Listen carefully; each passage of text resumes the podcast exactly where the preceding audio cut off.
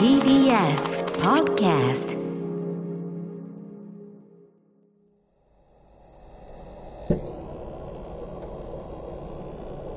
桂宮治。これが宮治でございます。ビールの苦さがいつの間にか好きになっていた。スナックに一人で行った。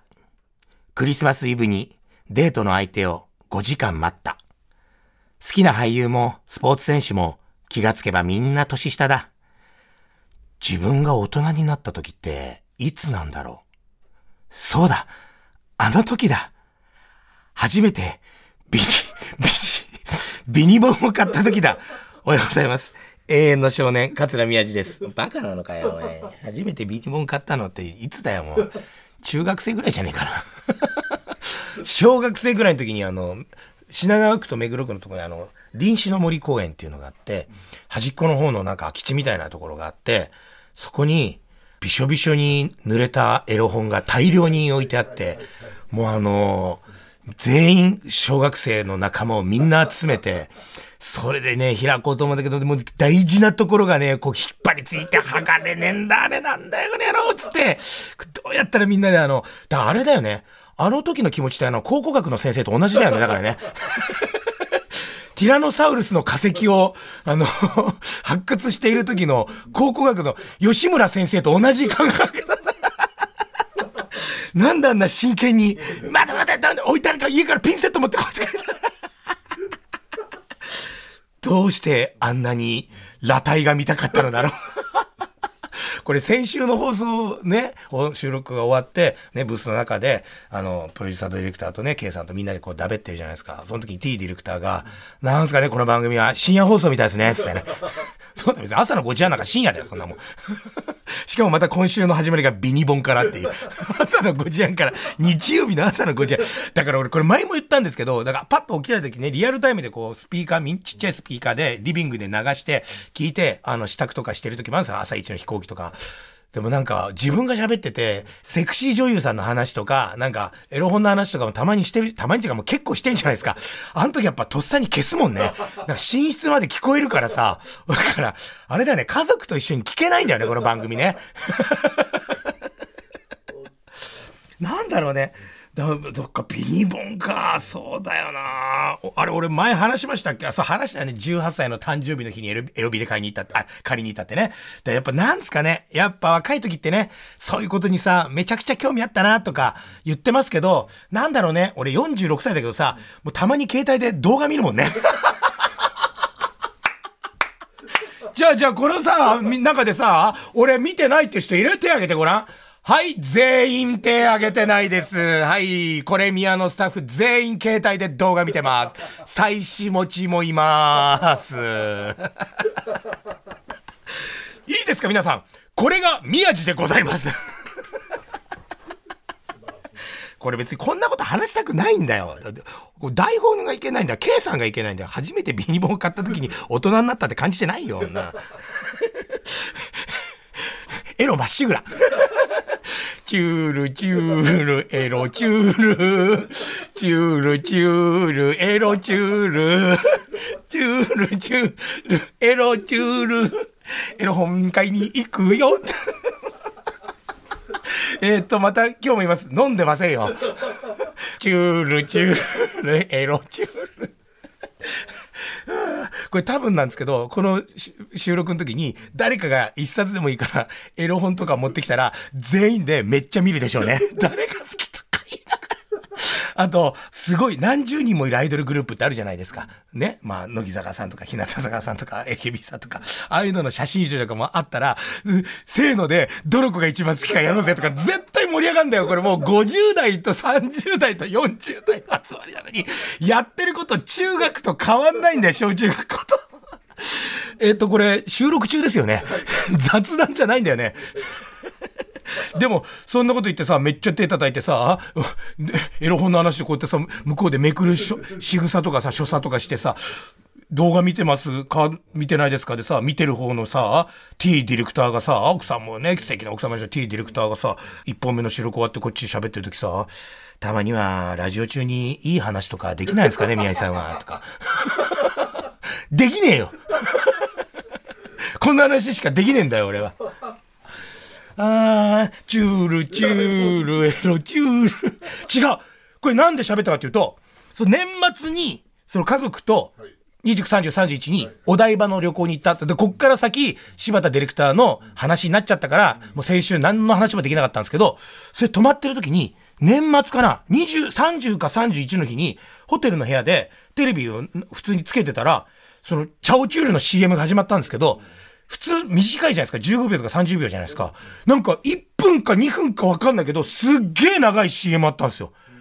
俺びっくりして。それが喋りたかっただけ。ずーっと、ずーっと猫にチャオチュールやってんの。チャオチュール。すっげえ長いの。なんかいろんな方が。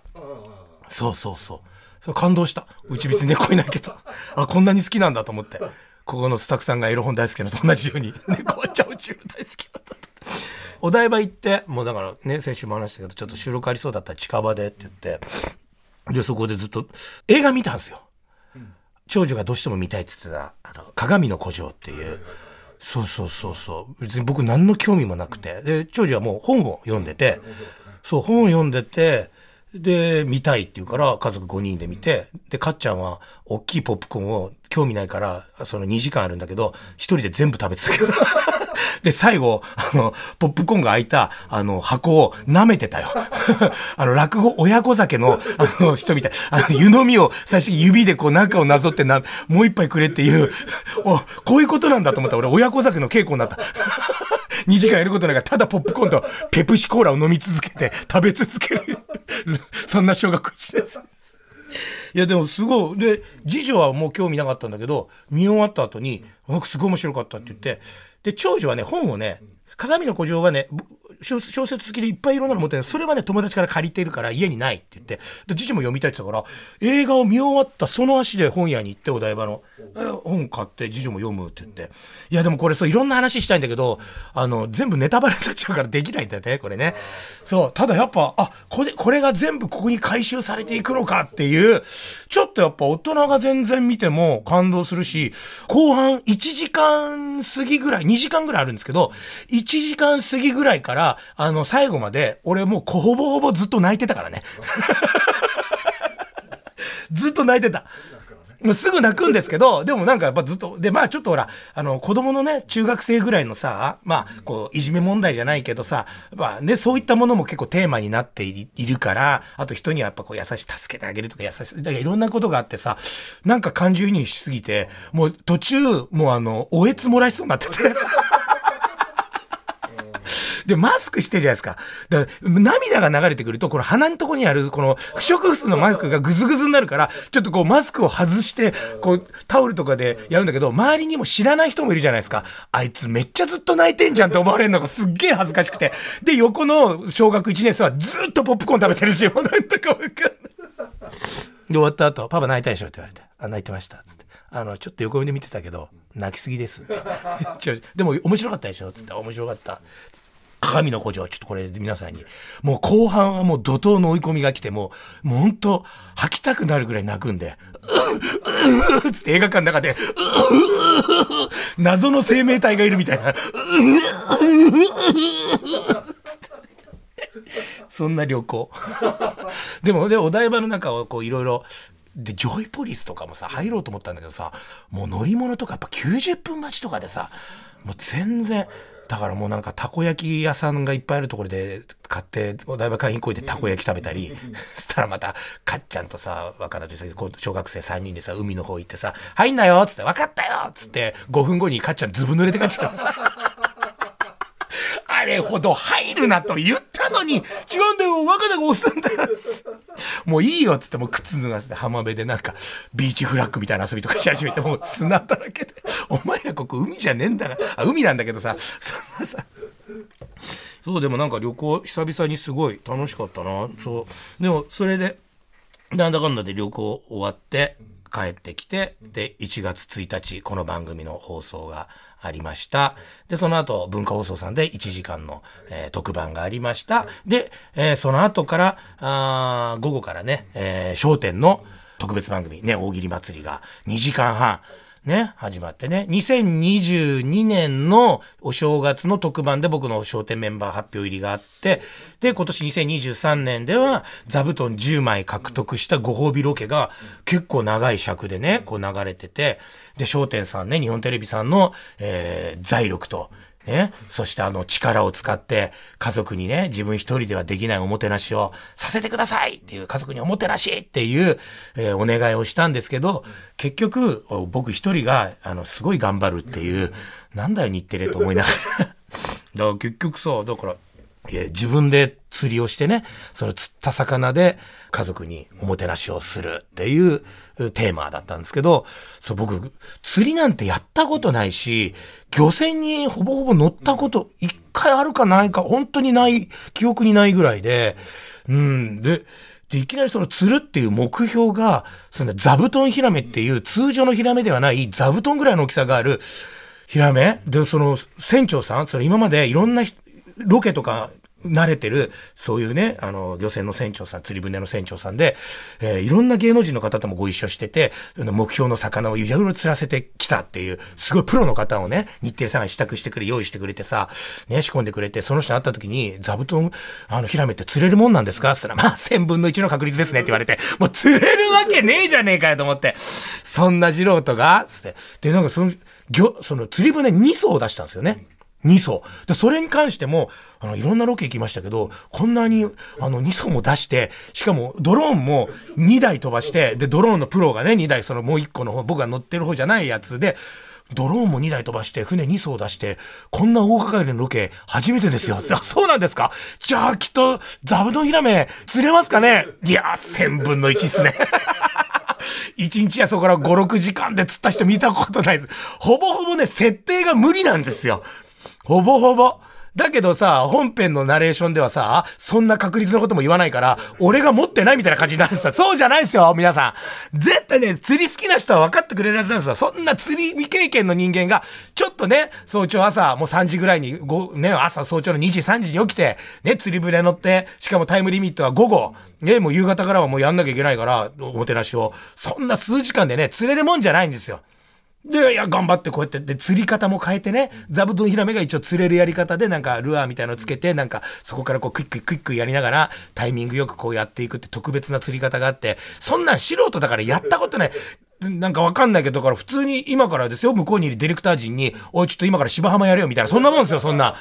だって、千分の一の確率でよしか釣れるような、そんな魚をいきなりね、竿も持ったことないような人間が、ね、もう、己の竿しか持ったことがないような人間が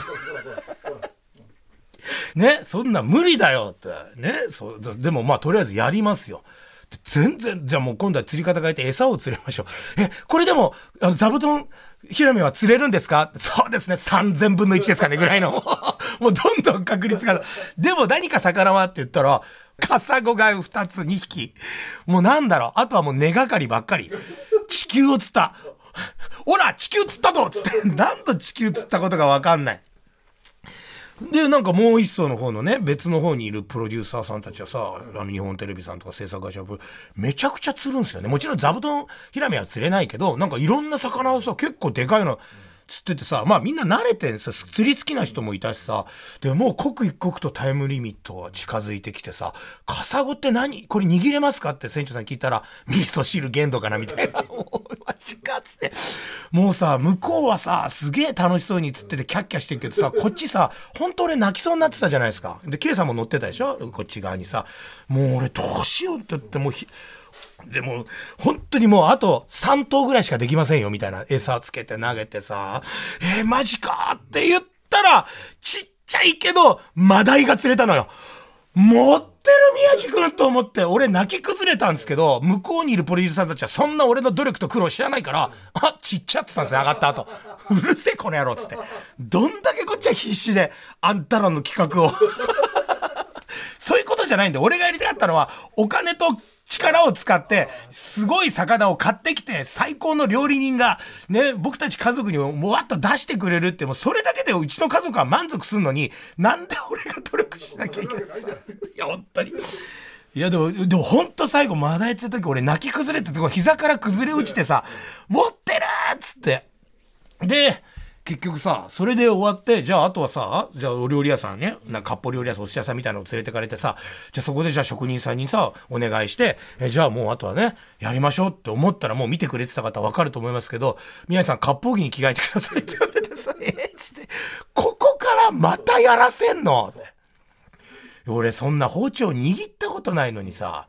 ってなんかもうすっげえタイとかさ3枚おろすのかもできないけどさ一から別の魚？他のなんか船長さんがすげえでけえ魚とかつってたからさそれも使ってさこう3枚におろす練習とかやっていざこう自分の釣ったさタイをさ3枚におろしてささこうやってやってさヘトヘトですよ。朝2時3時に起きてからさ休みなくずっと働いてさでさ最終的にさ、寿司を家族のために握るんですけど、それも宮城さんがやりますって言われてさ、もうさ、で、その人に寿司の握り方を教わってさ、家族が来るまで、すいません、ご家族福岡空港に到着します。マジか、まだもう全然日韓も握れてないとか言いながら、もうすげえ焦ってさ、でもなんだろう、結構ちゃんと握れんだよね、俺ね。いや、本当にちょっと教えてもらってやったら、俺自分でも、ただ、そうね、K さんにさ、あれに、うまいねってさっき言われたじゃないですか。僕、昔からいろんなバイトとか、あとは普通の営業までやってても、すごいなんか器用貧乏なんですよ。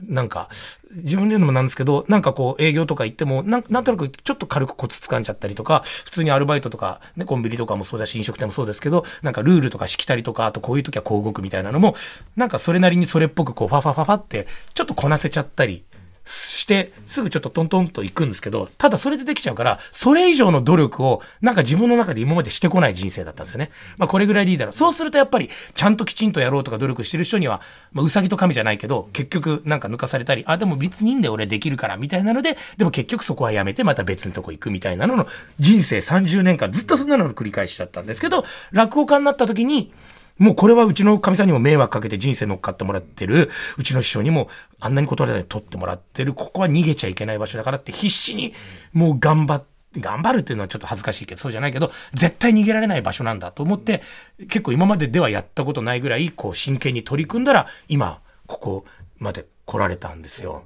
そうそうそうそう。だからやっぱ、なんか、必死に人生一度でいいから、真剣に取り組むっていうことができたの。そういうものを見つけられたから、よかったな。俺こんな話全然する気がなかったんだけど、さっきこの話から、ね、ここでみんなでだべってる時に、本日先週をされます T ディレクターが、それを言った瞬間、ね、さっきも言ったけど、たまにはそういうなんか真面目なことも言ってもらわないと困るんですよね、みたいな。あんな冷たい、あんな冷たい言い方されるんだと思って。だから別に話したくはなかったけど、T ディレクターのお好み通りに話しましたよ、今。カットしてもいいですよ、今んとこなんて。そんな番組じゃないんだ。エロ本の話をする番組なんだ。チュール、チュール、エロ、チュール。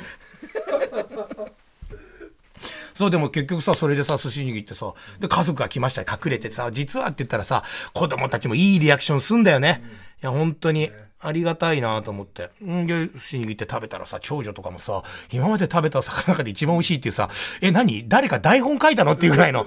ちょっともう完璧すぎてさ、もうお父さん泣きたくなっちゃって、お前らいいリアクションすんなと思って。で、かっちゃん生も食えないからさ、食べられないから、納豆巻きの作り方も一応教えてもらっててさ、それ食べたらすっげえ美味しいってさ、もっともっとって俺、放送では持ってないけど、3本か4本ぐらい、俺ただの本当に普通の職人みたいになっててさ、ねん、で、笠子の味噌汁も飲んでもらって、な、満足してもらったって言ったらさ、いきなりね、こう向こう言われて目隠しされてさ、そしたらあの、なんか、僕のために帽子をね、なんか、かし、かしらっていうお店なんですか？なんか面白いね。そう、僕今今日これも着物でちょうど似合うからこれ着てきたのは CA4LA と書いてかしら。ね、知らなかったけど、なんかうちのマネージャーこれかしら、あ、知ってます？有名ですよって、私も行ったことあるって。いや、僕そういうなんかファッションにそんなにね、興味がある方じゃないから知らなかった。これオ、ーダーメイドっていうんですか？俺さ、すっげえ思ったんだけどさ、商店とかって被り物とか突然出てくるじゃないですか、あの問題で。で、あれ皆さんそれぞれ師匠方とさ、頭のサイズが違うから、それ着物作る時もそうだし、一回衣装さんにさ、全部こう、測られたりするんですよね。ででもさ、測ってあるはずなのに、結構数ヶ月前に、去年ね、なんか、商店の衣装さんが、突然俺んとこに収録の時に来て、すいません、皆さんあの頭のサイズ測っていいですかって言われて、俺前測ったのにと思ったらいつもよりこうなんか結構詳しく前から後ろからとか測ってんだけど、俺気がついた。これのためだと思って。いや、伏線色、鏡の故障。宮地の古城です。いろんな伏線が全部回収されてきて。あーってなんで頭のこんな縦と横とこんな外周、なんでこんな測るんだろうと思ったけど、この帽子作るためだと思って、だからオーダーメイドで全部頭のサイズ測って、なんか生地から全部裏地ね、うちの僕の商店のイメージカラーの黄緑色にまで裏裏地をするとかまで全部決めてくれたんでしょ？で、それをもらってさ、やって、で、最後また手紙をさ、もう家族全員が読んでくれたんだけどさ、ね、もう、あの、放送だとすごい短いんですよ。でもあれもっと長いんですよね、みんなの手紙って。うまいことこう編集をしてくれて見やすくなってるんですけど、みんなが本当にすっごい書いてくれて。で、で、最後うちのかみさんのね、手紙なんですけど、もう手紙を開いた瞬間に、うちのかみさんがもう泣いてるんですよ。手紙を出した瞬間に。でもそれ見たらもう、まず俺ももう、鏡の古城を見ていた俺と一緒、うううううううう放送コード引っかかるっちゅうね。でも、読もうと思っても、うちのかみさんあれ全然ね、編集になっちゃったけど、読めなかったから、ちょっと他のスタッフさん、ちょっと誰か代読してくださいって言ったら、もう、K さんとかもね、その場にいるから、いや、ダメダメ自分で読んでみたいな感じにこうなって、でね、ちょっと落ち着いて、も結構な尺ありますよね、あれね、ちゃんと読み始めるまで。もう、二人ともどうにもならなくて、やばい、俺これ言ってると泣いちゃう。で、ね、うちのかみさんがこう読み始めて、でもあの手紙も本当はもっと長いんですよね。うん、でもそれもまたうまいことカットしてくれて、編集、カットっていうか編集をしてくれて、最初に二人で号泣して終わって、つったらもうあの、僕リアルタイムにはちょっと仕事で見られなかったんですけど、もういろんな人から LINE とメールと、あと SNS 見ても、もう感動したとか、もう今年初泣きしましたみたいな、信じられない件数あって、もう本当になんか、いやー、商店さんありがとうございます。うちの家族ともどもなんか本当にお世話になりまして。いやーね、うちのかみさんのあの手紙はね、あれはちょっとなんか、いや、そんなね、皆さんにちょっと喋りすぎちゃったんで、一曲聴いていただきましょうかね。えー、ワンダイレクション兄さんたちによります、What makes you beautiful? 神さん、綺麗だぜ。ワンダイレクション兄さん方で、What makes you beautiful? あーちゃん、かわいいぜ。なんじゃこれ。なんじゃこれ。ででもその商店のね、あの、大喜利祭り2時間半でまた、私のこの、えー、30分ぐらいのそのおもてなしが、えー、放送されたのが、多分 Hulu かでね、あの、見られるので、ぜひぜひ、あの、見逃してしまった方は、ね、あの、Hulu、えー、加入していただいたりとかして、ぜひ見てください。あの、最後あの、号泣できますんで、普段泣かない人も号泣したらしいんで、柴田 D 見たかなあれな。見た？あの、ごめん、あの、ご家族ともども泣いちゃったんでしょ？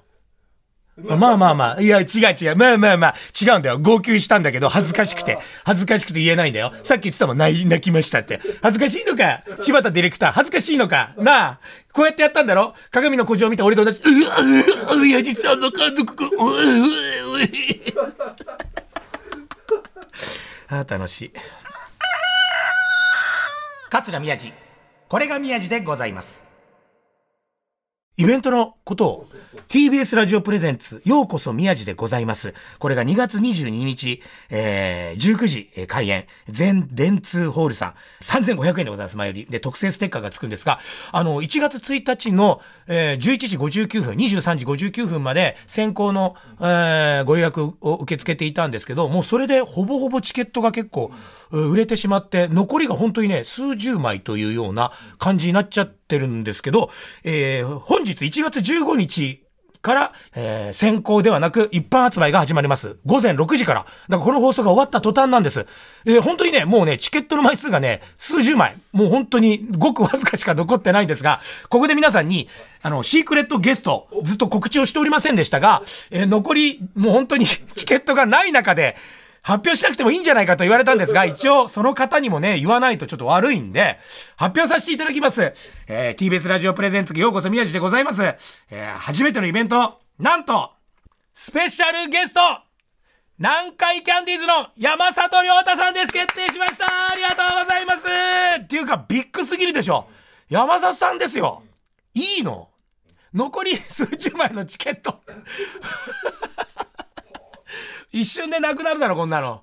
でもまあね、それまでそうじゃないって思ってて買ってくれてた人が、え、山里さんなんだってなってもね、そう、僕はあのね、落語会でも何度もご一緒したり、打ち上げでね、すごく何軒も飲ませていただいたりとか、すごくあの、声にさせていただいて、あの、たまに LINE でもご,、ね、ご連絡させていただいたりしてる中なので、でも僕から頼んだわけじゃなくて、TBS ラジオさんの方からきちんと、あの、会社を通してオファーさせていただいたら、二つ返事で、ぜひぜひという、えー、山里さんありがとうございます。2月22日19時開演全電通ホールでの、えー、ようこそ宮地でございます。ね、こちら、えー、特別ゲスト、山里亮太さんに来ていただいて、えー、何やってくれるんだろう。まあ、トークから、もしかしたら山里さん、落語やってくれるのかなわかんない。トークかなわかんないけど、でもとにかく絶対楽しいイベントになりますので、ぜひぜひ皆さん、えー、この番組が終わった途端に、えー、一般発売が開始されます。争奪戦のチケットに自分で言うのもなんですけど、残りがちょっとしかないので、なります。ぜひぜひお求めいただきたいと思います。さあ皆さん、えー、会場でお待ちをしております。さあ、ということで、また時間が来ちゃいました。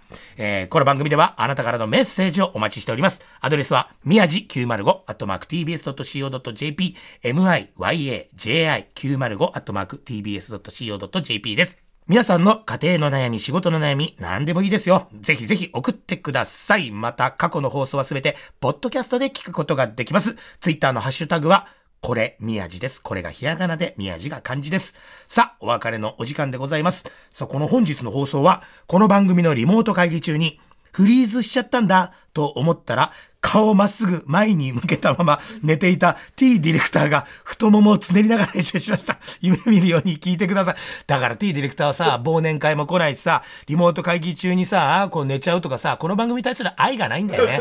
それがよくわかりました。ということで、夕方焦点見てください。